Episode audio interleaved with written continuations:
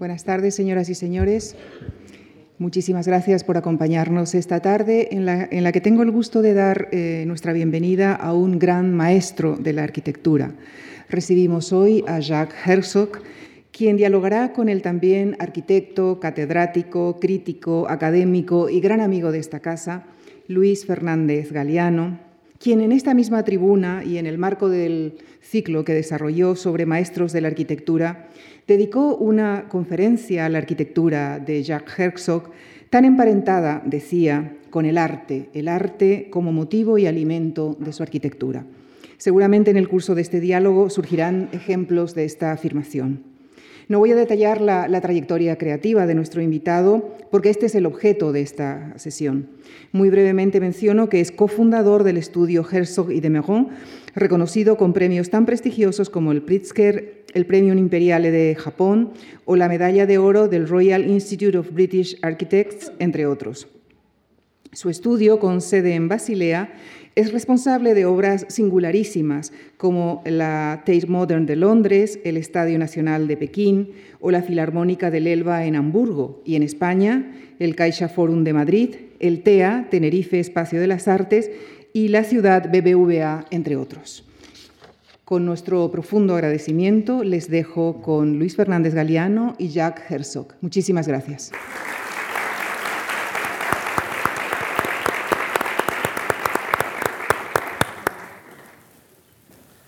Muchas gracias, Lucía. Lo primero que debemos de decir es que es estupendo que Jack se haya brindado a hablar en castellano. ¿Eh? Eh, lo ha estado dudando, pero al final ha dicho, ¿por qué no? ¿Por qué no? Entonces la primera pregunta tiene que ser, ¿cómo has aprendido español? Eh, por tener una casa en Tenerife, nos pensamos que sería estúpido no hablar con la gente y no sé, hablar inglés o alemán o lo que quieras, como lo hacen mucha gente, la verdad. Pero en Suiza se hablan varias lenguas y quizás es una de las ventajas de un pequeño país que resulta más fácil, digamos, adoptarse a, otras culturas, otras lenguas. Y yo pienso que lo veo como un,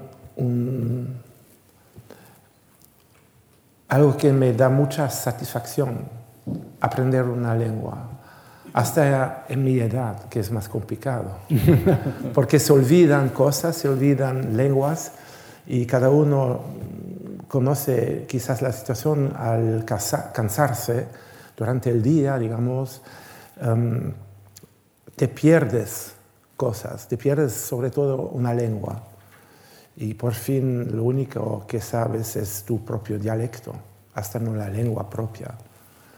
Pero espero que aún tenga un poco de energía para hacerlo en castellano. De todas maneras, hoy vamos a usar el, lenguaje de la arquitectura. Y si ustedes van a Basilea, uno de los últimos edificios de Herzog y de Murón es este que tienen en pantalla. Y lo pongo aquí pese a ser el último y pese a que nuestro recorrido será cronológico, desde el principio hasta el final porque la mitad de ese edificio está ahora mismo lleno con la memoria, con el archivo de vuestro trabajo. Es difícil, ¿verdad? El, intentar recorrer aquí lo que ocupa la mitad de un edificio. Una pregunta complicada porque mm, siempre producimos mucho, muchas maquetas, eh, dibujos, um, como muchos arquitectos, pero quizás hasta más y no queríamos um, quitarlas o tirarlas y, um, y al mismo tiempo hay otras cosas en los archivos, hay maquetas, restos de nuestro trabajo, dibujos, como he dicho, diseños, archivos legales, pero también una colección de arte, que son obras de nuestros amigos, artistas amigos, que de verdad forman parte de una colección sin querer ser una colección. Y, em, y últimamente también compramos una colección de fotos históricas que es una de, más de las más grandes colecciones de fotos históricas que eh, empieza en el siglo XIX con las primeras fotos, que es la colección de mi hermano, que es un coleccionista increíble, pero no, no, no, es un buen businessman, por eso tuvimos que comprar su colección para que se quede, se quede en Basilea. Y todos los archivos, y, incluyendo la, la, colección estupenda de fotos y de obras de arte, de hecho, forman parte de, de algo que, de hecho, puede ser utilizado por el museo, Kunstmuseum de Bellas Artes y el Antique Museum, hay varios museos de, de gran fama, de, reputación internacional en Basilea, y por eso yo pienso que los archivos tiene, tienen sentido hacer, hacerlo y, y hacerlo nosotros, y no dejarlo al Estado o a una fundación privada. No, yo lo mencionaba sobre todo para que eh, los que nos escuchan adviertan hasta qué punto es difícil recorrer una trayectoria eh, que ya ocupa la mitad de un edificio en sus, objetos, ¿no? que ha ido dejando detrás, en su archivo, en sus maquetas, sus dibujos. ¿no?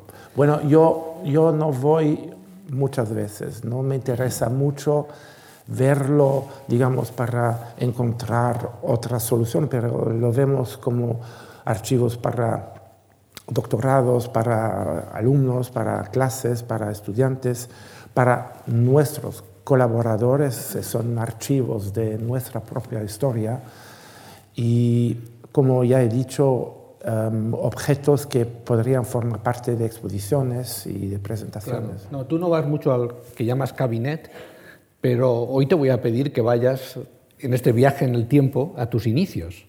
Esos inicios en que muchas veces he dicho que tuviste dos grandes maestros, un artista, Boyce, y un arquitecto, Aldo Rossi.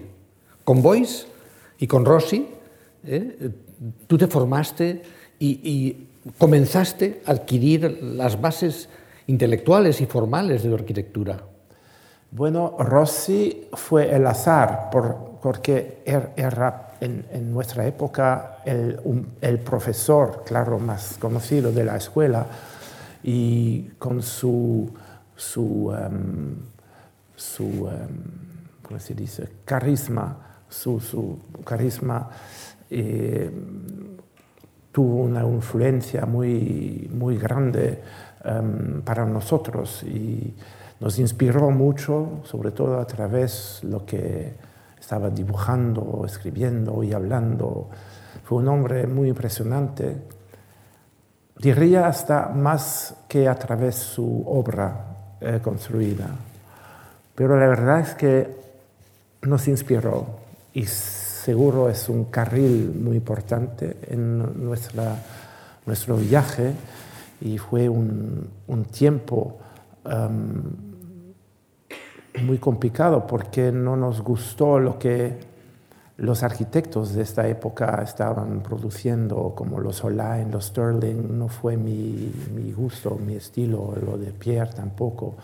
Por eso uh, buscamos otro camino. Y Boyce, que es, como lo mencionaste, uno de las artistas más influyentes en la época y muy distinto, diría un, un, un, un hombre del norte, Um, si ves a, a, a, Rossi como un representante de una cultura del sur, um, son dos influencias uh, muy distintas que buscamos desde el principio, caracteres o, digamos um, métodos muy distintos para entender lo que podrían ser caminos para nosotros.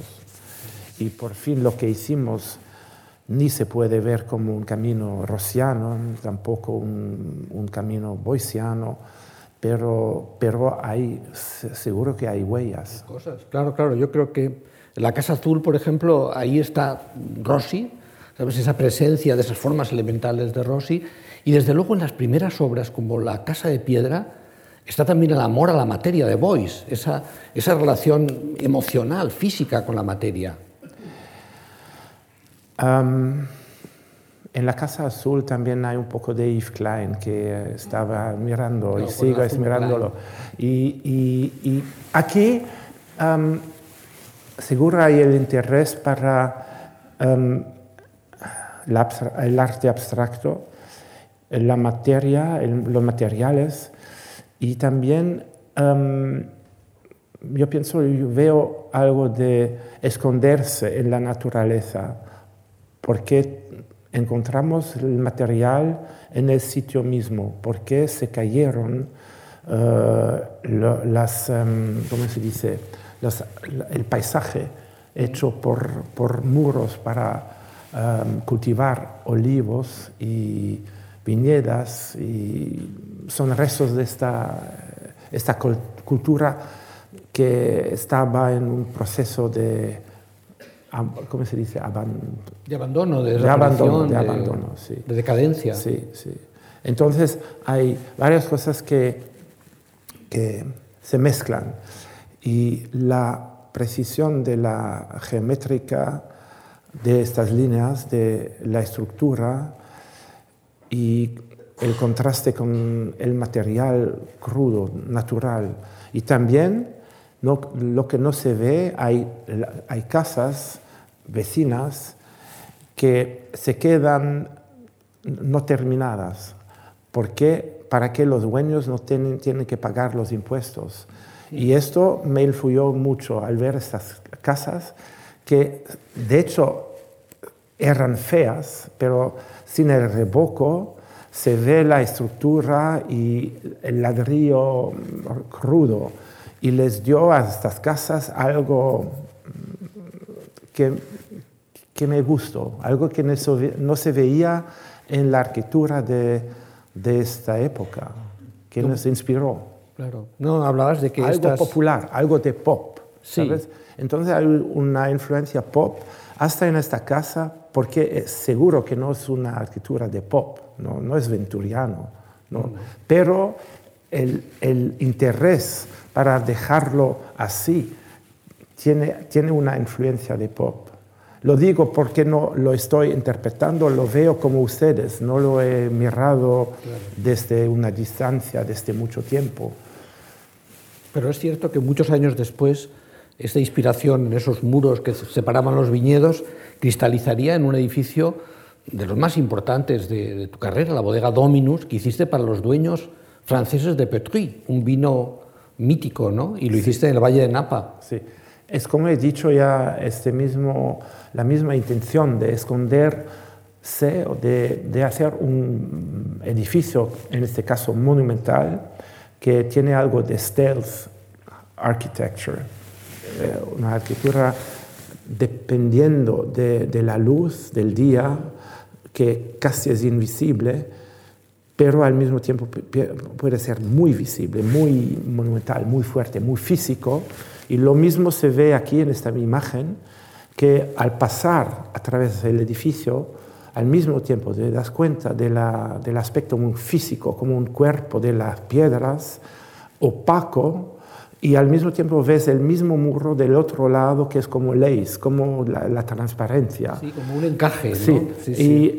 y lo, lo que descubrimos en este, este experimento, porque tiene algo muy experimental con muchas obras, como muchas obras nuestras, lo interesante es lo que está entre los, las piedras, entre lo que es físico, la distancia, los huecos, los huecos y la luz que pasa por los huecos hace el espacio en el interior, por, reflejándose en las paredes de cristal, en el interior.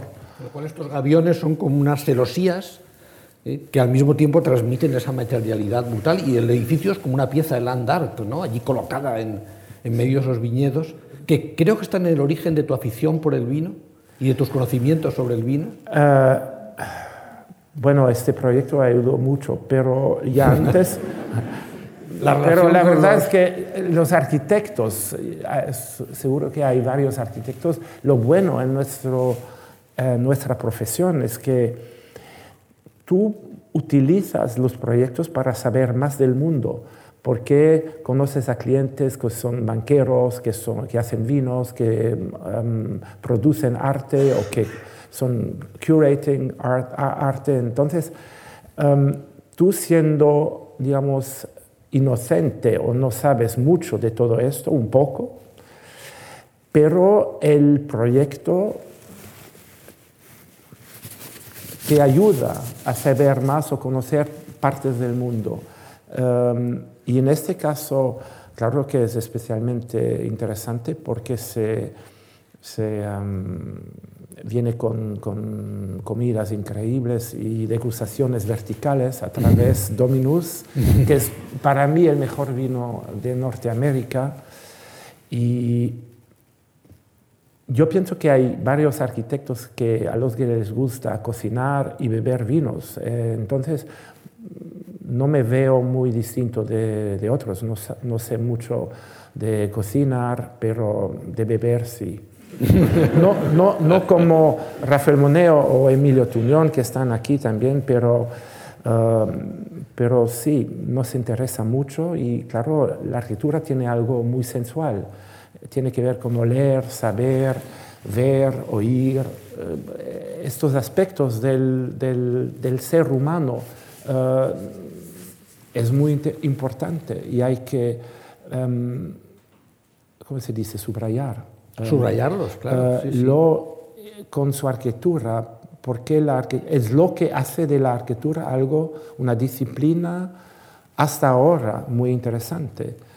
Eh, al contrario, el mundo digital no tiene esto, tiene otras ventajas, ¿no?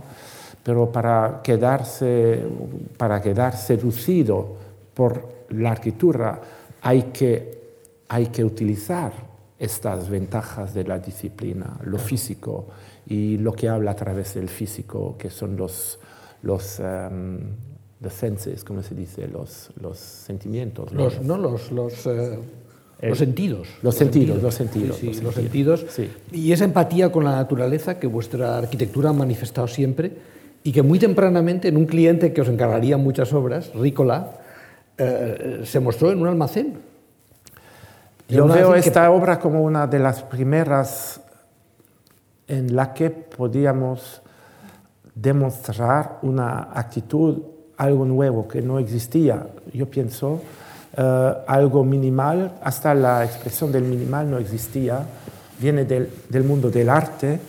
Eh, lo que se hizo, minimal architecture, no les gustó más tarde porque fue un estilo, fue una, un estilo de pureza, de cosas que nos interesan, pero lo que nos interesa en esta fase es quitarlo todo a la arquitectura que no era necesario y, utilizar lo que utilizamos para definir um, lo que podría ser um, que existe algo, un elemento, aquí todos los elementos uh, horizontales, las, tablas, uh, las partes de madera, Um, se ven y forman parte de la estructura, de la decoración, de la superficie.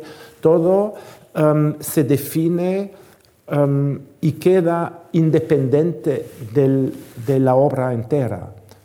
Bueno, eh, resulta muy complicado eh, decirlo más sencillo, pero en ese sentido es una obra minimalista, como las obras de Judd, que nos influyó mucho, tengo que decir que lo sorprendente era para mí que estaba utilizando cosas y las cosas que ves son lo que existe, no nada más.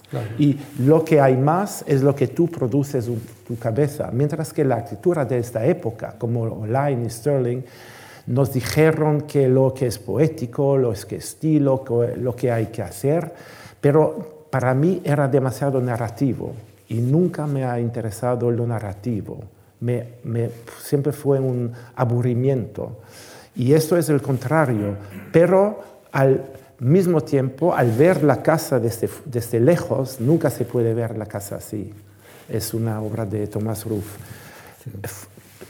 Se diría eh, casi un palazzo, ¿no? con la parte alta, pero de hecho es solamente stack No, no, es muy, muy palaciega, como tú dices, la composición, pero vista desde lejos podría parecer un aserradero con tablas unas encima de otras, en medio del bosque, ¿no? Y lo que hace la, la, fachada es lo que pasa en el interior del, del edificio, es, una, es una, un almacén con... con uh, ¿cómo, se dice? Con, con baldas. Sí, sí, sí, Simplemente un almacén para una compañía. Pero no, no nos dejaron, dejaron, hacer el interior. Por eso en esta época uh, los críticos dijeron que a Troidomo les interesa solo la superficie. Sí. Que, pero la, esta superficie um, era casi uh, un espacio. Y sobre todo la, la otra imagen um, hay que... La anterior, la anterior, la a esta, la sí. anterior en que la muestra en, en, relación con... Sí, lo interesante aquí es que utilizamos esta pared eh, esta de roca y el nuevo edificio para hacer un, un, espacio. Al menos pudimos controlar este espacio y producimos de verdad un espacio sin tener acceso al espacio interior. Al interior, sí, sí. Aunque, claro, esas, esas críticas que os hacían de que os preocupaba sobre todo la piel, hay un edificio que es la cabina de señales, fíjate, un edificio tan modesto como una cabina de señales en medio de un parque de vías ferroviario y en el cual la manipulación de esa piel de cobre lo hizo un, un, una obra que causó sensación. Bueno, es, se puede comparar con el almacén de Rícola porque otra vez no tuvimos acceso al interior, que es una máquina, un, un ordenador muy grande. De hecho, y el, la cobre ayuda a proteger el interior de, la, de las, ¿cómo se dice? De, um, sí, las interferencias electromagnéticas. Sí. Bueno, el hecho es que ayuda un poco, no hace falta ya el concreto lo proteja, lo, prote lo está protegiendo, pero claro, fue esto el acceso para nosotros a hacer eh, esta piel que no veo como una decoración, pero es algo distinto, porque es también algo que tiene una presencia muy fuerte en, el espacio urbano. No, no, es un edificio extraordinario y es verdad que estas pieles, después, digamos, las tatuaríais con elementos más uh, figurativos, ¿no? El segundo almacén para, para Rícola, Milús, efectivamente utilizáis esa palmeta, ¿no? ese elemento uh, sí. tan, y, tan clásico sino, también. Y, ¿no? y más, más he visto, nos criticaron y más, o digamos, durante esta época, cuando no, aún no tuvimos la posibilidad de hacer espacios muy interesantes, esto, para, por ejemplo, es un espacio industrial, una caja, um, utilizamos la piel o la superficie para entender mejor lo que podría ser una piel y que lo que podría tener que ver con lo que hay dentro y lo que pa pasa con, con, eh, en el espacio urbano, que tiene que ver en este caso con eh, la escala. Hablamos mucho con Remy Zaug en este caso, eh, la transparencia, la altura de esta hoja que al disminuirla, al hacerla más grande, cambia mucho la, la relación entre el, el, el, el, ¿cómo se dice? The visitor, el visitante, visitante, sí. visitante y porque siempre entre una fachada, una piel y el visitante o la gente que pasa en la acera hay un contacto y eso fue lo que um, queríamos mucho practicar en esta época. Al hacer esta hoja más pequeña, pareció como un baño, como cerámicas, muy aburrido. Al hacerlo demasiado grande, no, no, no hubo un contacto con, con tu propia escala. ¿no? Claro. De, y son cosas que nunca nos dijeron arquitectos o profesores. Y en, en, ese sentido es muy clásico, porque yo pienso que nos, lo que nos gusta en las arquitecturas históricas y clásicas y que, es que exactamente este tipo de cosas, la superficie, el ornamento, la escala, es muy precisa y la, la gente, los arquitectos, sabían muy bien utilizarlo. Y esta proporción y época el- nos, nos enseñó, enseñó mucho de esto. Y además fue, es una polémica porque nunca he entendido los Adolf Loos y otros maestros que criticaron y son como un racismo ¿no? contra el el ornamento y el sentido del ornamento. En Everswalde, en la biblioteca, llevaste este camino un Sí, paso más allá, sí. ¿no? Yo pienso esto, tampoco el interior, ya existía casi el espacio de la biblioteca, que es muy raro, pero esto me gusta mucho como objeto porque además añade, añade algo que es que la decoración, el ornamento detru- destruye el objeto, la forma muy, muy sencilla hasta banal del objeto, que es una caja. Y parece opaco, pero al mismo tiempo tiene algo de muy transparente, como la se podía ver en el caso de la Dominus Winery, que el mismo edificio cambia totalmente de aspecto. De día y de noche, claro. Sí, sí. Y lo, en este caso hay que reforzarlo porque al imprimir las ventanas, las bandas orientales que son las ventanas, em, parecen mucho más opaco que un- en un edificio ordinario. ¿sabes? Únicamente las pequeñas ventanas parecen transparentes o huecos siempre, pero el resto es muy opaco o en este caso como plataformas ma- muy sencillas. Claro. Quizá por influencia de Rossi, en aquella época hicisteis muchas casas elementales, ¿no? Que, que evocan casi la casa que dibujaría un niño, ¿no? No sé si viene del lado de Rossi, pero sí, ¿No? él también. Bueno, Él, no él hablaba de ese sí, sí, sí. retorno a lo, a lo esencial, ¿no? Lo, a que lo no- arcaico. sí, el- en el caso de Rossi, eh, la casa sencilla, pero sobre todo las, las tipologías eternas, como le- les llamó el patio, la, la galería, la- le encantó tipologías eternas y clásicas y que no hay que cambiar mucho, no hay que inventarse formas.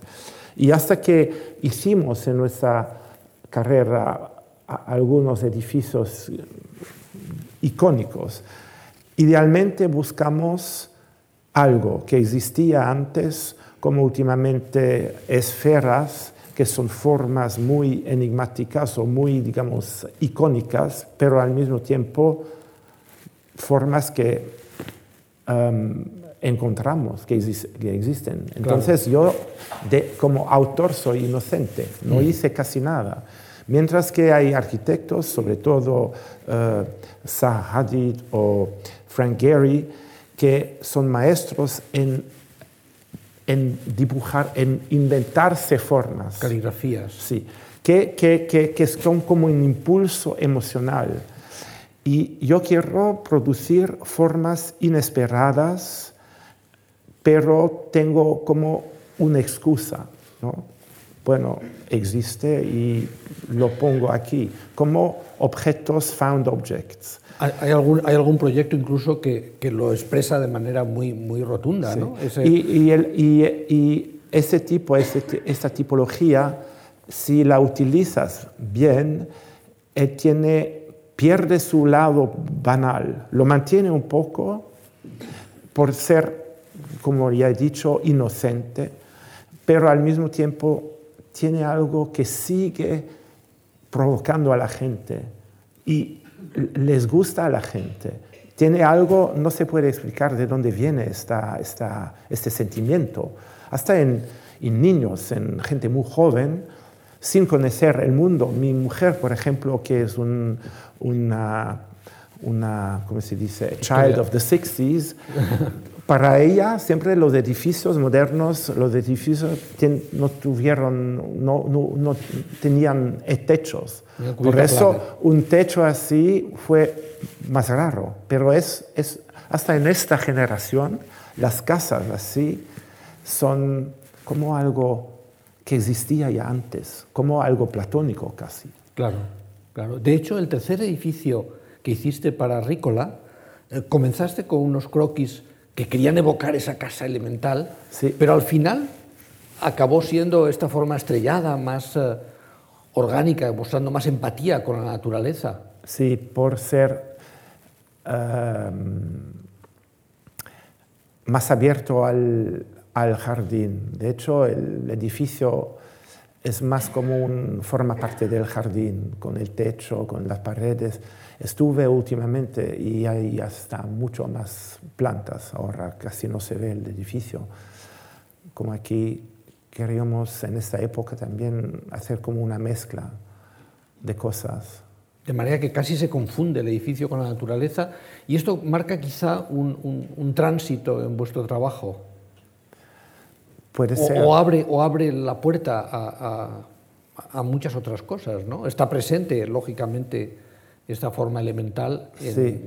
Esto, um, esta pequeña casa la pusimos y la dejamos, la quitamos, la pusimos otra vez y por fin estoy muy contento que esté ahí la casa porque, um, claro, no se ve en esta imagen, hay en, en la vecinidad, ¿cómo se dice? En, alrededor. En alrededor, sí, sí. Hay, cosas, hay, hay casas de esta forma, entonces habla o está en contacto con con los vecinos y al mismo tiempo es muy arcaico y es como un punto que dice a la gente, es toda la gente se dirige hacia, hasta, hacia esta, esta casa, entonces se ayuda también para orientarse, es un edificio muy grande y es donde se va para, antes de entrar en el museo.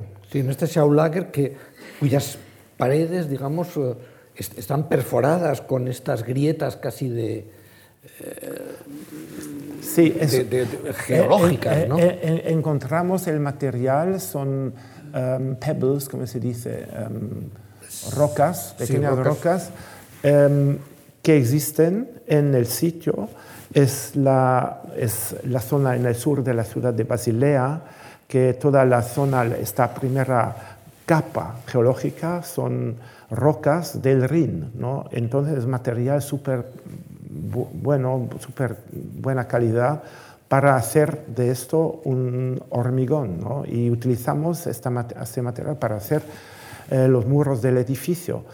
Eh, primero quisimos um, hacerlo con adobe, entonces sin añadir cemento, pero el cliente por fin tuvo miedo y tuvimos que transformarlo en un concreto muy, muy raro, muy crudo, pero es más fijo, más, tiene menos problemas con...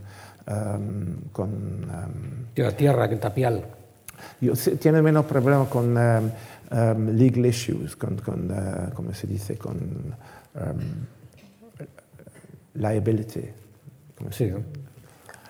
No, es, es interesante porque son unos proyectos que exploran una erosión casi orgánica de las superficies, como de simpatía con, con los procesos geológicos, y que en buena parte se, eh, muchas experiencias se asociarían a, a tu edificio en, en Tenerife, ¿no?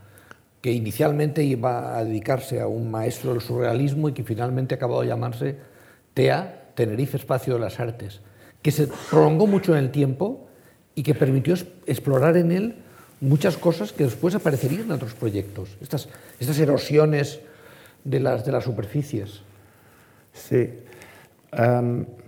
Lo que funciona bien en este edificio es que el edificio es una biblioteca insular que está abierto, queda abierto 24 horas, es decir, que atrae a mucha gente y, y la gente no, digamos, si sería solo un, museo, como inicialmente estaba previsto, eh, no sería la misma cosa. La combinación museo y biblioteca insular hace de este edificio algo muy, muy utilizado y como una...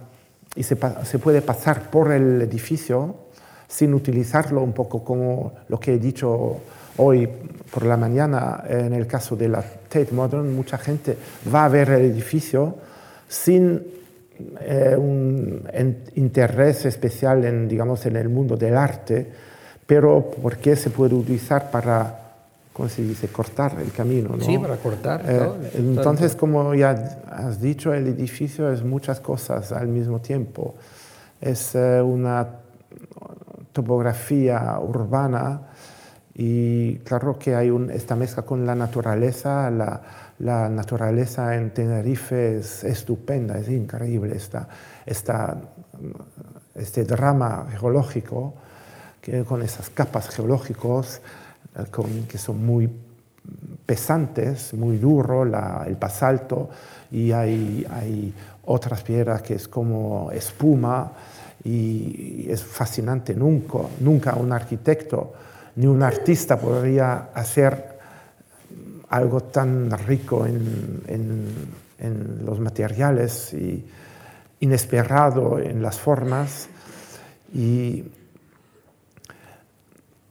no quisimos copiarlo, pero quisimos mucho um, utilizar elementos que encontramos, por ejemplo, también algo de pop, diría, las, um, ¿cómo se dice? The greenhouses, los um, verdaderos. Invernaderos. Invernaderos que utilizan muros perforados para proteger la las plantas, las palmeras, los árboles o culturas de los vientos muy fuertes que tienen un aspecto así, pero al mismo tiempo eh, estos huecos, esto, esta, esta, perforación tiene un aspecto fotográfico eh, por ser inspirado de una foto que tuvimos de la superficie del agua, es decir, que desde lejos tiene un aspecto casi líquido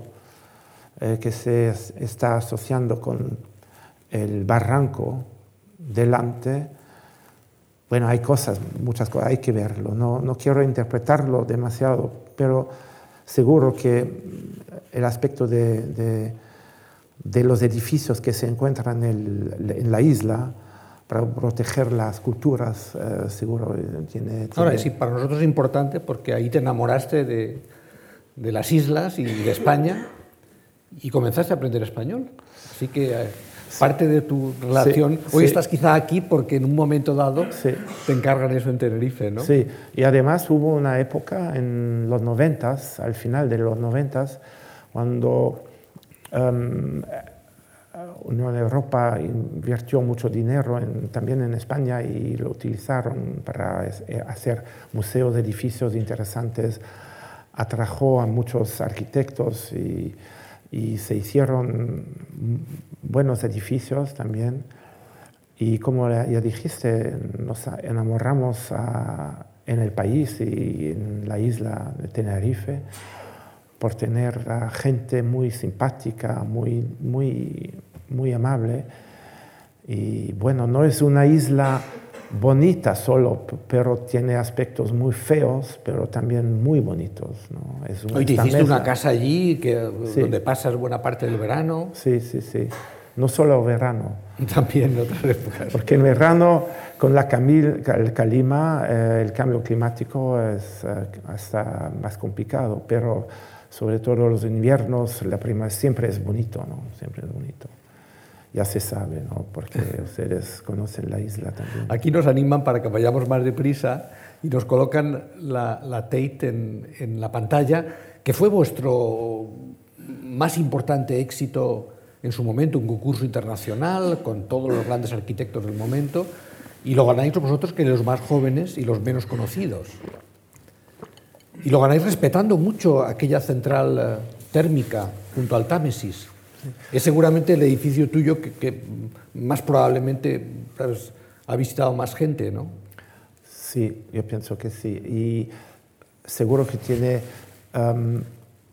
muchos aspectos que siguen interesantes para nosotros, para lo que íbamos a hacer en el futuro, en los años que, que después, como ah, por ejemplo un espacio urbano dentro de un museo que tiene este éxito por, por, por ser por formar parte de un museo, al mismo tiempo tiene, tiene algo que antes no existía en ningún museo del mundo. No, es, la, sala de turbinas es efectivamente parte de la ciudad y hoy la consagración de un artista es llegar a, hacer algo en la sala de turbinas. Y seguro que esto es el éxito más grande de este proyecto, esta invención de este espacio, pero al mismo tiempo tengo que decir que tuvimos suerte, um, porque no se puede um, inventar, digamos, un espacio así, tuvimos suerte, pero también mucho coraje, ¿no? porque este espacio, sin el montón de gente que hay cada vez en Londres, digamos este espacio en Suiza o hasta en Madrid sería un desastre porque eh, tiene algo tan monumental y casi eh, de fascismo sin el arte y sin la multitud. la, multitud. Pero claro que lo pensamos, pero no, sé, es, es, muy complicado por los que no son arquitectos. Hay que em, ¿cómo se dice? De vez en cuando hay que proyectar también, pero también anticipar cosas que con una cierta experiencia o un coraje, ánimo, lo que quieras decir o um, llamarlo, um, hay que hacer este paso y no se sabe nunca si va a ser un éxito. Lo mismo fue el caso en el caso de, la El Philharmonie, uh, que costó mucho, mucho más que lo previsto y duró mucho más largo y que por fin es un muy grande éxito, pero digamos si la gente por una cierta razón no hubieran aceptado la obra, la arquitectura, porque la arquitectura se acepta por la gente o no. Y hay obras importantes que no están aceptadas, no están utilizadas como previsto. Y eso sí es un verdadero desastre. Y en esto tuvimos mucha suerte, que en este caso fue un muy gran éxito y nos ayudó y nos empujó mucho, en, no solo en, en tener otros proyectos como arquitectos, pero para tener más facilidad en proyectar ideas o, o arriesgarlo. Pero en el caso de la Tate ha tenido tanto éxito que habéis tenido que extenderla. Y muy recientemente se inauguró, en vísperas del Brexit, qué pena, eh, justamente lo que es quizá el último gran, eh, eh, la última gran hurra cultural del, de ese Londres cosmopolita. Sí, yo pienso que seguro es un éxito, es un edificio sobre todo en el interior muy, muy interesante porque tiene algo orgánico que juega muy bien con el existente, pero también eh, es distinto, ¿no? más orgánico, ya estaba explicándolo esta mañana. Um, pero cada vez es muy complicado extender un edificio que existía antes, sobre todo el mismo arquitecto. Nunca lo hizo el mismo arquitecto, es lo que al menos dijo um, um, Em, Nick Serota. Nick Serota. Y quiso mucho hacerlo con nosotros y la verdad es que como cliente es una persona increíble, muy, muy, con mucha imaginación, inteligencia, le ama la arquitectura y es de vez en cuando, hubo épocas cuando era más socio o, o como dices, um, cómplice. Cómplice vuestro. Cómplice que, cliente, ¿no? sí. y, es ideal, es una situación ideal. Y también eso no es muy frecuente, ¿no? Es, pero, pero lo digo porque yo pienso una obra de arquitectura, que, que una buena obra de arquitectura, necesita un cliente duro, preciso, que forma parte de, un proceso. No se puede eh, esconder cosas detrás de la espalda del cliente, como es la, la, la, ¿cómo se dice? Das Gerücht, la fama, el rumor, no, no, es verdad, es el contrario. Arquitectura necesita el diálogo con el cliente y hasta con la gente. No, todos vuestros grandes edificios han tenido grandes clientes y aquí efectivamente era Nick Serota y tomaste la decisión de un paisaje que la presencia de la Tate había llenado de, edificios de vidrio de lujo alrededor, revestirla con esta piel eh, perforada de ladrillo, casi translúcida, Sí. que es una auténtica provocación, ¿no? Pero que estaba en sintonía con otras cosas que haríais por entonces, también en edificios industriales, donde reconstruyes el edificio industrial y luego mm, perforas la fachada, Sí, es un, como aquí en... un poquito, pare- se parece un poco a la caixa como método. Sí. Al- eh, hacemos dos cosas paradójicas. Eh, reforzamos eh, la presencia física del edificio hecho de ladrillo, porque es un ladrillo muy bonito también en este caso.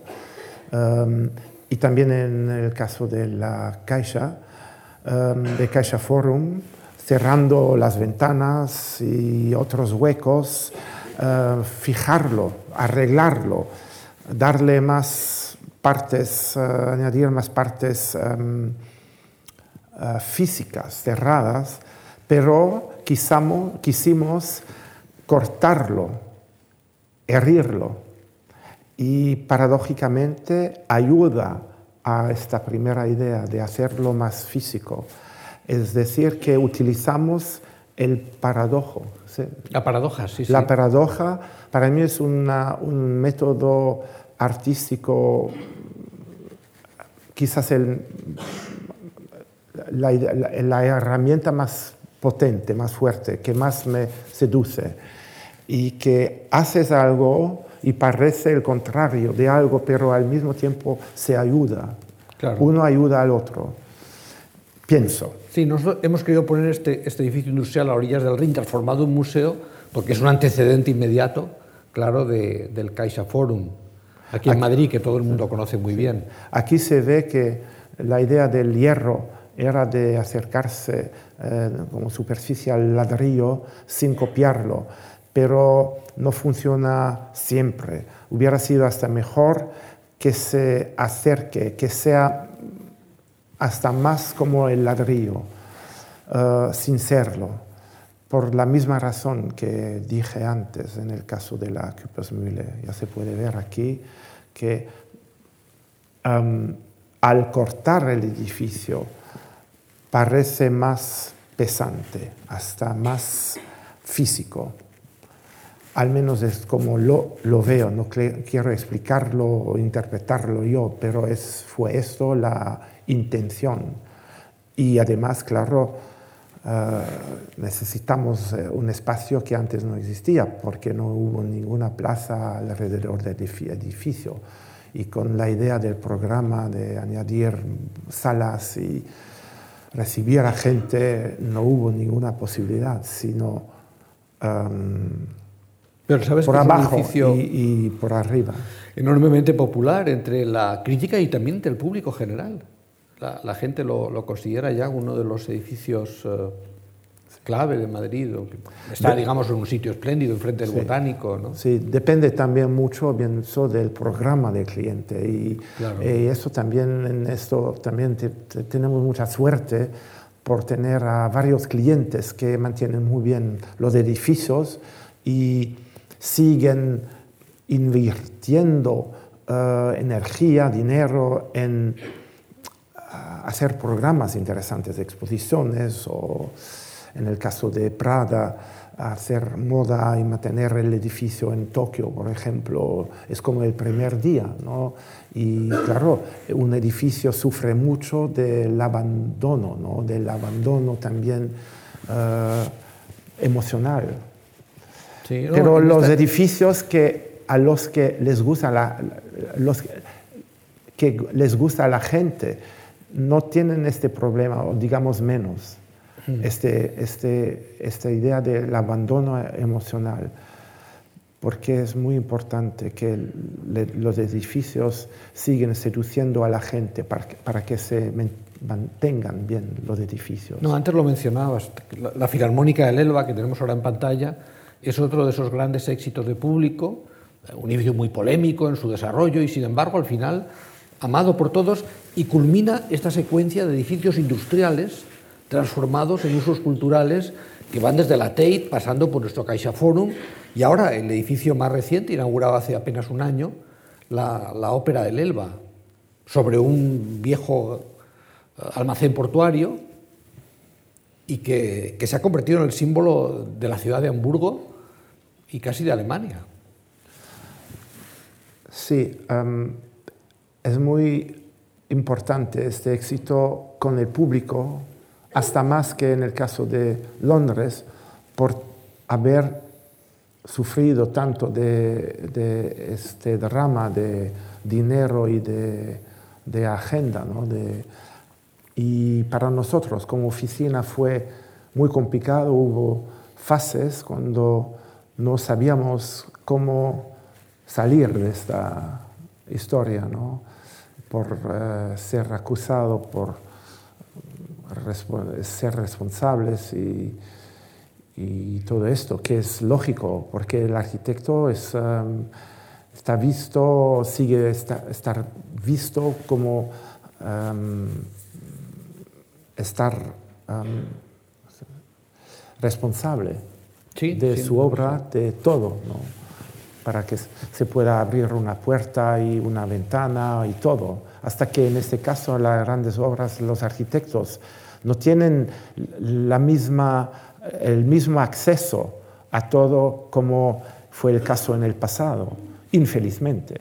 No, y es un edificio que cuando lo visitas y subes por esta escala mecánica que se curva para no dejarte ver el final y llegas a ese eh, fantástico laberinto, ¿verdad?, de, de, de, de lobbies, ¿no?, que conducen a la gran sala, ¿no?, la gran sala que efectivamente sí, fue, extraordinaria. Forma, ¿no? forma es, parte de lo que dije que es eh, el léxico, como lo ven la gente, como algo que les gusta, que lo, que lo quieren, felizmente, porque así se ha olvidado relativ, rel, um, relativamente rápidamente ¿no? la, la, la, eh, este drama de, de No el sufrimiento que hoy, supuso. hoy casi nadie habla de esto, mientras que hace un año uh, fue distinto. ¿no? Y, y, digamos, si con el coste y todo este drama, además no les gusta a la gente, sería un desastre para nosotros. Claro, no, pero habéis tenido la fortuna de...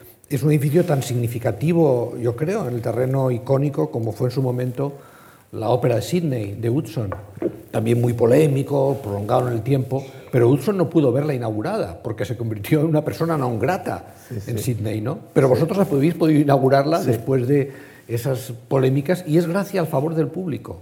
Sí, somos como, somos como perros, una vez que tenemos el hueso, no lo, no lo quitamos. Aquí en Madrid habéis hecho otro edificio que no tenemos más remedio que comentar, pero que tiene algo que ver con los anteriores porque también reutiliza unos edificios existentes. Toda la plataforma sí. eh, eh, usa unos edificios que estaban ya allí, o sea que es, es otro ejemplo de reuse, de reutilización, sí, sí. y sobre el cual se eleva, claro, esa vela en la sede del BBVA. ¿no?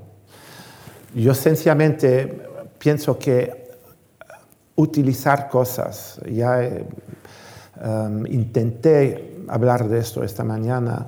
Hay varias formas de reuse, hasta formas, símbolos, uh, materiales, uh, estructuras existentes. Um, ayuda mucho y yo pienso además de ayudar al arquitecto a encontrar un camino que le permita encontrar un camino, ¿no? un, una posibilidad Es también, tiene algo, en este caso también uh, se puede ver, que es, uh, ayuda a anclar el edificio en un sitio y en la historia, en el pasado, en, tiene algo que no se puede explicar. Claro, es muy racional, es, existe, existe, y hay que utilizarlo y tiene algo distinto, digamos, de la geometría totalmente pura que hubiéramos podido hacer. Um, y, y, así todo ya es, es una innovación en el terreno de las sedes corporativas, porque lo tradicional era que fueran o bien un, sí. un, un rascacielos que le daba digamos, esa presencia en el perfil de la ciudad, sí. o bien un campus, un conjunto de edificios generalmente periféricos, como aquí son pues, las sedes de, de algunas grandes compañías españolas en la periferia de Madrid. Pero aquí habéis creado una casba un, laberinto, ¿verdad?, de calles eh, llenas de vegetación. sí, esto nos pareció lógico desde el principio, porque las tablas en una zona muy, muy como un desierto, y no entiendo que haya objetos singulares que están freestanding, es una locura, ¿no? Y que hay que insular, hay que controlar la climatización mucho más que en este caso, que es una tipología, otra vez, eh, mediterránea, eh, árabe, no sé, asiático, hay esto también en China.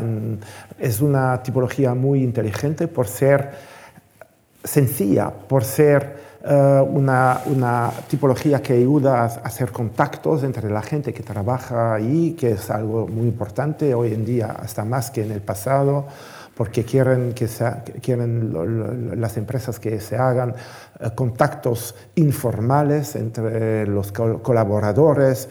Entonces, lo que quiero decir, hay tantas cosas que hacen de, este, de esta tipología algo lógico y y normal. Y no entiendo por qué somos los primeros a utilizarlo, sobre todo en esta, en esta zona. Y em, las plantas ayudan mucho y añaden algo muy simpático. Ah, pienso que la mayoría de la gente que trabaja aquí no, no, no tienen una vivienda así bonita y, agradable como su puesto de trabajo. Sí, seguro. Es, es, es, esto, es, esto, lo ideal. Bueno, no, pero yo, yo, pienso que quiero decir que muchas cosas en arquitectura, de hecho, son tan sencillas, y, y pero no se hacen, no sé por, por qué.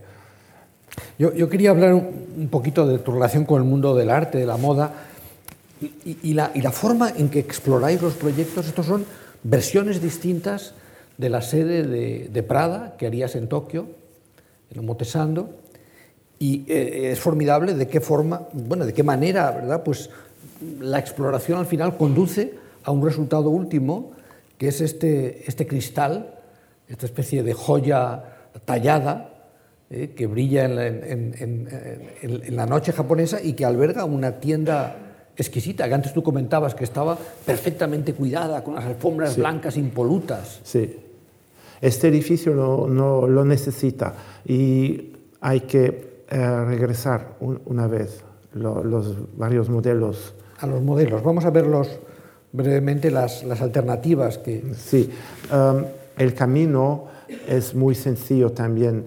Quisimos dos cosas.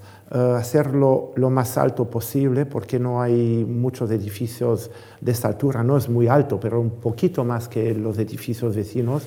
Por eso hay esta forma, ¿no? por respetar cristalográfica. sí, y al mismo tiempo al reducir eh, la sección horizontal, ¿no? el plano, eh, queda abierto una parte de la parcela que nos permitió hacer una pequeña plaza Piazza Italia, eh, que no existe en Tokio. En Tokio no hay em, espacios abiertos, públicos. No existe. Hay aceras, pero no hay plazas, no hay parques. Hay, los pocos parques que hay son jardines de los templos que han abierto, pero no hay en el urbanismo de japonés contemporáneo esta tipología de la piazza. ¿no? Y quisimos mucho por ser una, una, una, empresa italiana, Prada, eh, añadir esta pequeña plaza. Por eso eh, informó también eh, esta, esta forma del edificio.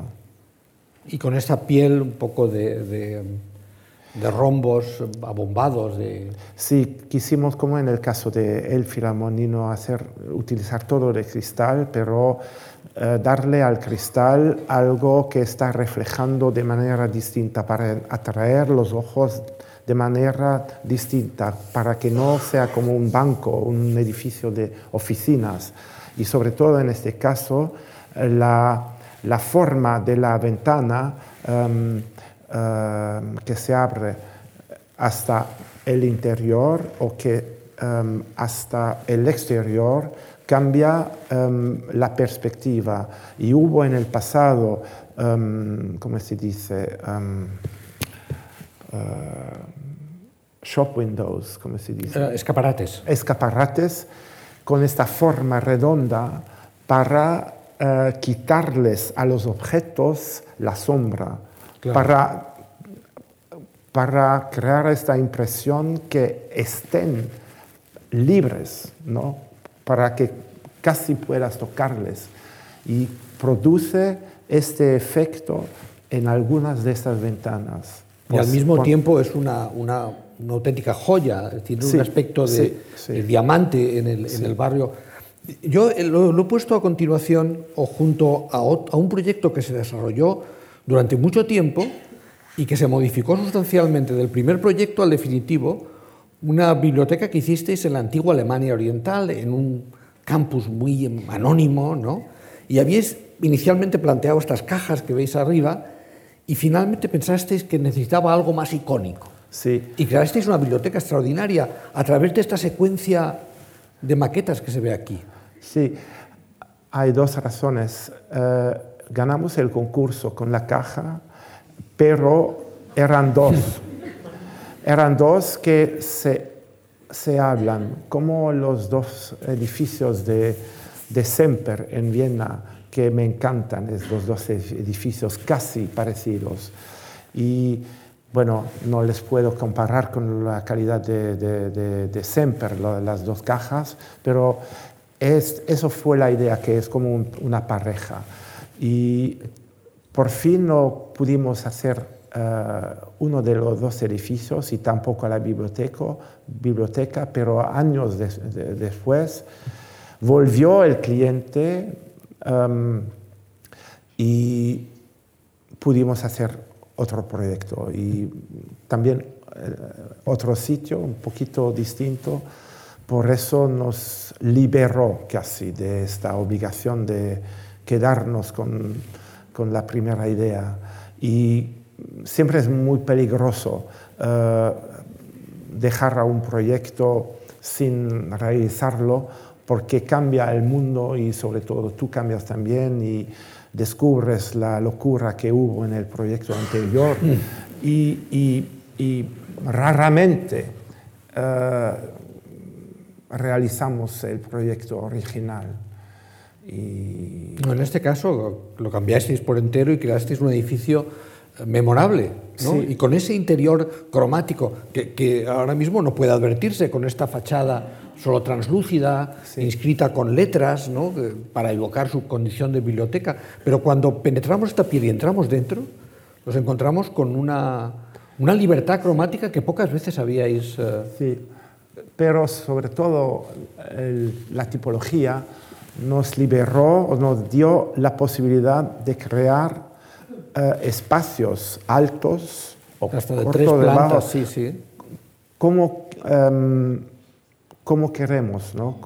Em, en dónde queremos. Y formó parte de algo muy experimental. No es una forma tampoco, la forma exterior sí, pero cómo se organizan las, pla- las plataformas interiores, em, al cortarlos hubo la posibilidad de introducir em, salas distintas en cualquier sitio. No es una forma que nos puso, ¿no? que, que- tiene una altura, digamos, y hay, es eh, allí que, que- que tienes que em, añadir la sala más alta. Por ejemplo, la biblioteca muy conocida en, en, em, en, eh, Suecia, ¿no? en, eh, como de Asplund Ya, pues, sí, que es tiene un muy gran cilindro. Muy bonito, pero es como una forma dada, una forma que es la forma. Y el, el- el- el interior tiene que respetarlo y seguir la forma. Aquí hay una forma muy fuerte, pero al mismo tiempo nos da la libertad de organizarnos en el interior como queríamos. Em, No, las imágenes de Aquí no se puede ver, pero No, aquí no podría explicarlo con los planos. Claro. Y esto fue un paso importante para nosotros. Eh, tipologías que son como conceptos, que nos dejan una libertad que el, cliente puede, que es mucho, muchas veces el caso, cambiar de idea, de programa, hay otro tipo de sala, y para que no se derrumba todo el proyecto conceptual, el proyecto conceptual, conceptual em, lo puedes adaptar más fácilmente. La verdad es que mm, creo que muchos de los que nos escuchan sabes, saben que eres un gran aficionado al fútbol eh, sobre todo sigues al, equipo de Basilea, al Basel, eh, eh, muy atentamente y tuviste el privilegio de ampliar su estadio, el primero de una secuencia de cinco estadios consecutivos, todos ellos muy distintos, y que los hemos colocado aquí en hilera para hablar, por un lado, de tu afición al fútbol, que has transmitido a tus hijos, y, por otro, de, de los estadios que has llegado a construir, algunos tan extraordinarios como el de Múnich, ¿no? el Allianz Arena, que cambia de color dependiendo del equipo que juegue, porque ahí tienen la buena práctica de que los distintos equipos juegan en el mismo estadio. ¿no?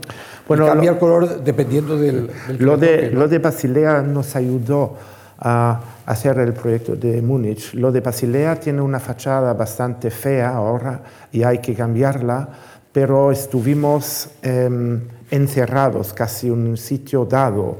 El interior es muy espectacular y muy bonito, sigue siendo muy atractivo y es donde descubrimos la, receta casi. Cómo Quizá podemos volver a Basilea para verlo en la pantalla. Sí, casi para eh, hacer el espacio, es lo feo que digo, y, y que en el interior trabajando con colores, el rojo que ayuda a a, reforzar la percepción del, del césped verde. Funciona muy bien, es muy fuerte el interior, pero en el exterior, como he dicho, eh, tuvimos eh, las manos eh, muy, muy um, liados, se puede decir. Sí, muy atadas, muy, atadas, muy limitadas. y esta, de, momento pensamos un proyecto para cambiarlo, el exterior. Um, porque como dijo eh, Luis, eh, tengo un corazón muy demasiado grande para el Basilea, para el club mm. fútbol.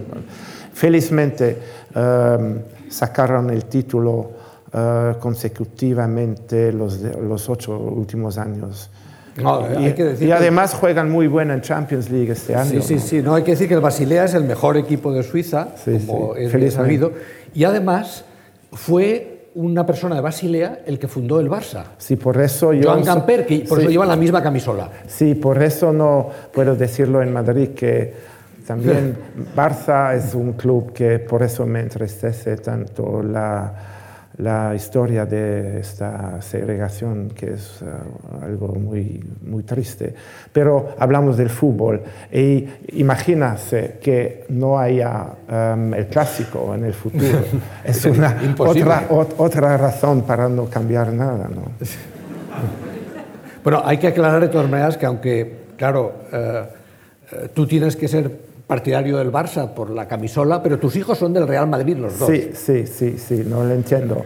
Pero el azul, lo es, el, azul rojo, la verdad que Juan Gamper es un chico de Basilea, fue el presidente, un jugador de Basilea y se fue a Barcelona y fundó el Fútbol Club de Barcelona. Exacto, todavía se hace el, FCB, como FC Basel.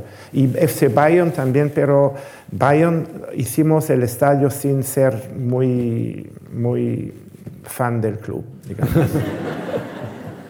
Aún así, no es solo para el Bayern, porque es también para, para el otro equipo de, de Múnich y también para la selección nacional. Aquí está de blanco, es decir, que ese día estaba jugando la selección alemana, ¿no? Sí, sí, cambia de color.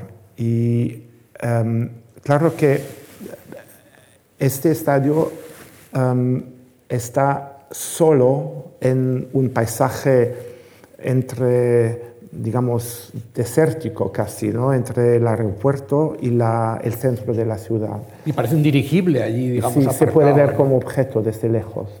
Por eso nos, nos pareció uh, posible e interesante utilizar un material uh, tan efímero, se puede decir. Sí, efímero, sí, efímero, como eh, mientras que en los otros estadios em, tienen un aspecto mucho más urbano, mucho más eh, que tiene que ver con eh, el contexto urbano. para empezar, en, en, Pekín, el Estadio Olímpico, sí, que hicisteis con uh, Ai Weiwei, el, el artista,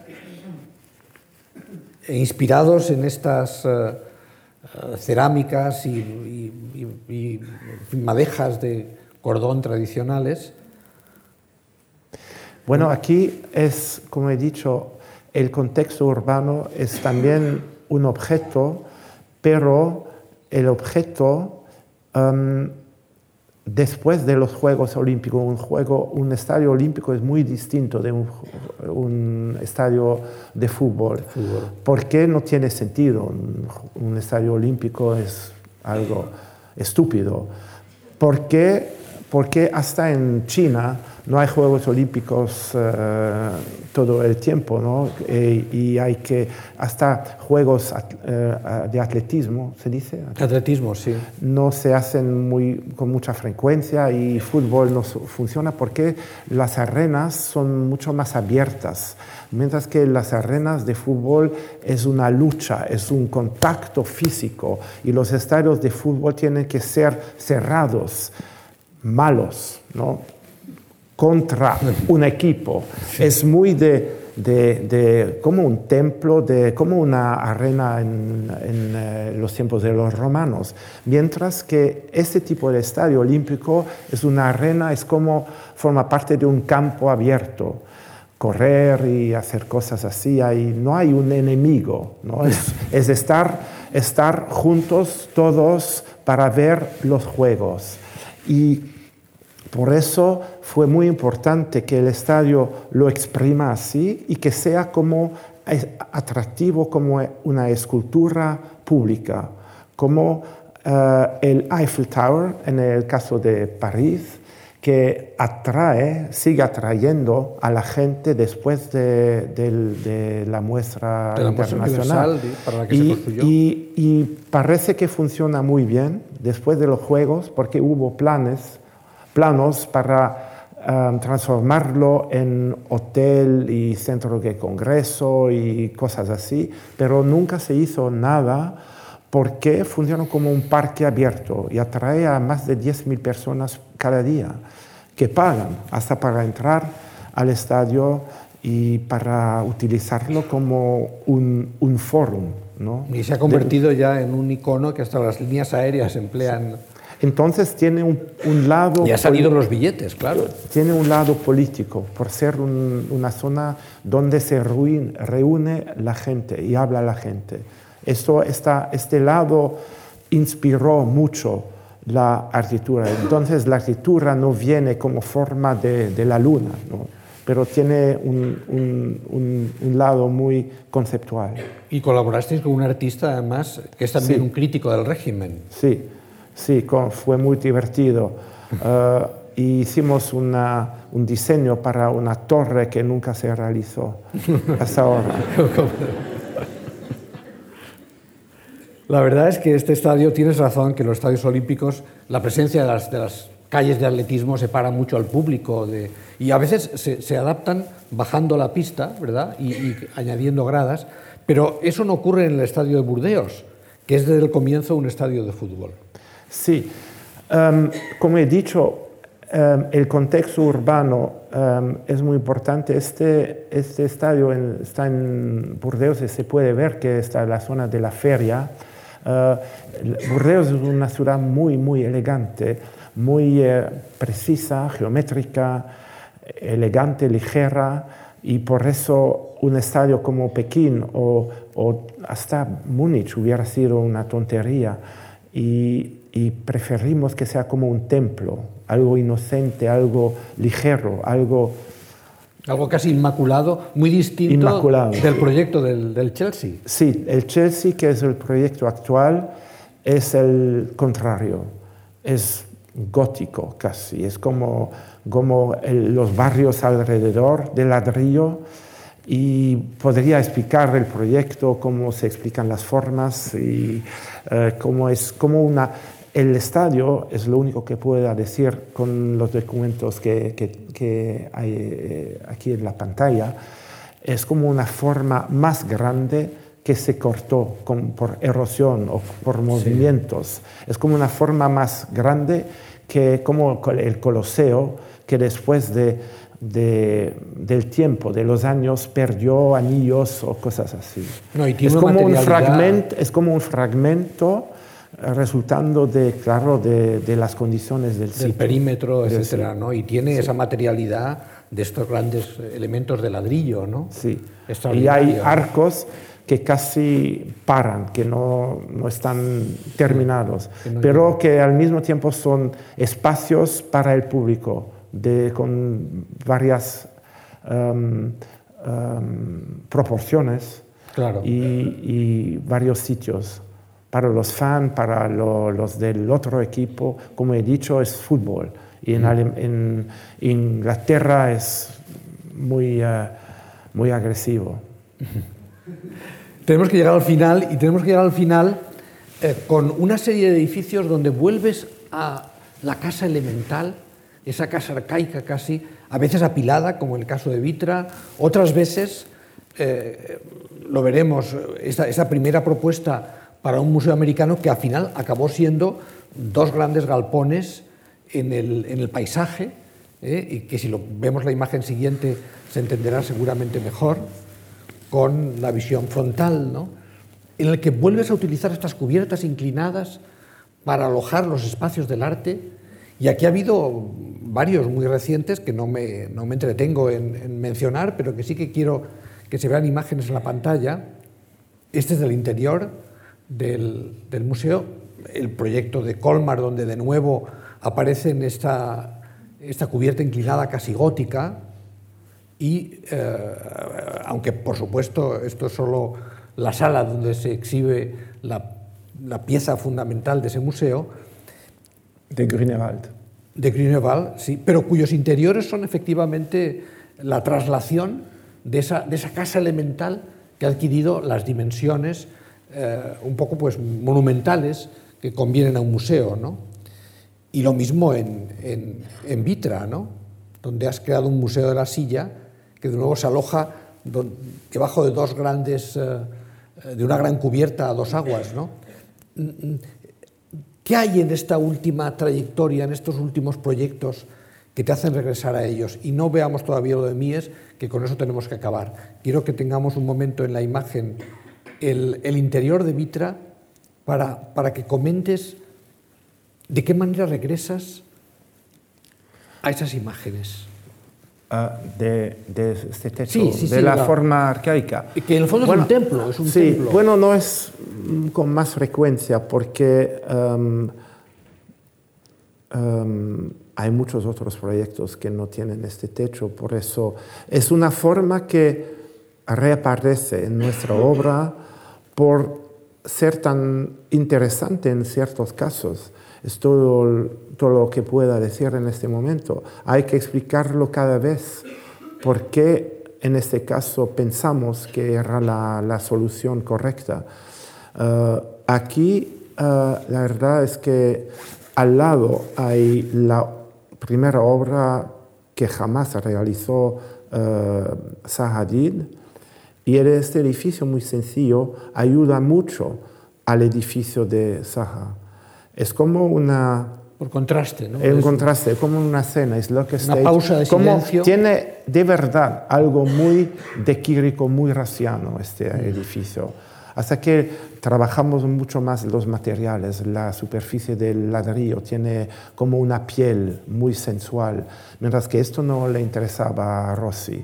¿no? Claro. Eh, y, pero se ve un poco a la derecha eh, el edificio de Saja y eh, la sencillez ¿no? de la césped, del muro de ladrillo, um, e, es como eh, expone ¿no?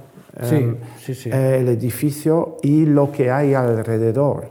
Y que, quisimos mucho utilizar este casa, esta casa también para no añadir otro, otro proyecto tan icónico a este sitio este sitio. Y yo pienso que Rolf Fehlbaum, el dueño estupendo del campus de, Vitra, yo pienso también que hace unos años, cuando empezamos esta obra, estaba un poquito cansado ¿no? de ver... De gestos. De gestos, ¿no? No, no, pero este es como un retorno también a vuestros orígenes, a esa, a esa geometría elemental y al mismo tiempo metafísica y, y, surreal de Aldo Rossi, y luego la, la materialidad de Boyce, ¿no? el contacto con la naturaleza. ¿no? Y por, por, eso yo quería llevarte, y con esto ya acabar, porque nos estamos extendiendo en mucho del tiempo que nos habían asignado, con tu último libro, en que entras en diálogo con las transparencias y las transparencias de Mies, y tu último proyecto, que vas a presentar, por cierto, mañana en Berlín una vez más, y que se basa al final, un proyecto en el centro eh, mítico de Berlín entre la Galería Nacional de Mies y la, y la de Sharon, y que al final lo has decidido conformar como un gran galpón, un gran almacén para el Museo del siglo, del siglo XXI. Bueno, no, no es un gesto contra Mies o ni cualquier otro arquitecto. El libro es un azar más que... Mm, pero la verdad es que yo pienso que no lo digo, no es estúpido. Um, es muy complicado añadir un edificio aquí entre el edificio de Mies y de Sharon. Ya lo explicaba muchas veces. Uh, ¿Por qué los dos edificios son tan radicales? Uh, lo de Mies Em, siendo tan sencillo y una abstracción radical. Y esto me interesó en el pequeño libro. Estaba, em, no, eh, he visitado la, la Farnsworth House y al describirlo, al ver la casa, de hecho, eh, he descubierto em, lados muy débiles de, su arquitectura, de su eh, lucha para hacer hasta más abstracción, introducir hasta más abstracción en su obra. Y he descubierto también el libro, no, no habla tanto de Mies, pero sobre todo de la línea de la arquitectura y la línea de los artistas en el siglo XX, utilizando transparencia. Y he descubierto cuanto más los artistas eran progresivos, interesantes intelectualmente, mucho, mucho más que ningún arquitecto, mucho más que Le Corbusier, Mies, son intelectualmente nada comparándolos con los mejores artistas, incluyendo, uh, incluyendo a, a, los más grandes. Y sobre todo Mies, que hizo arquitecturas estupendas, ¿no? pero el camino de la abstracción, es mucho menos radical que, digamos, el camino que de Ad Reinhardt. O no hablar, ni hablar de, de, la, de la um, de, Marcel Duchamp, o de la maîtrise de pintor de Picasso, que es el más grande del siglo XX. Y si comparas lo que hizo Picasso con lo que hizo Le Corbusier cuando utilizó estúpidamente sus mañanas para pintar cuadros. Hubo 100 o 200 o 1000 artistas mejores en su época, pero muy pocos arquitectos que, que lograron su nivel. Es esto también quizás porque siempre me inspiró más el mundo del arte, porque sencillamente hubo más pensamiento radical en el mundo del arte que en el mundo de la arquitectura. Yo pienso que hoy está cambiando porque el mundo del arte se volvió tan comercial y está, es como vacío, ha perdido este lado de radicalismo, de, de engagement intelectual, esencialmente dinero y, y sensación. Damon Hirst, Jeff Koons, y todos estos. Pero es otro tema, sería otra, otra discusión. Sería otra conversación aquí.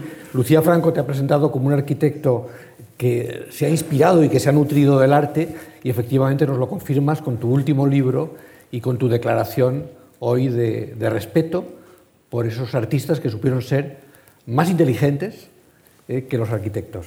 Muchas gracias. Ya. Bueno, más inteligentes y más, más um, obsesionados de utilizar el modernismo para encontrar un nuevo camino.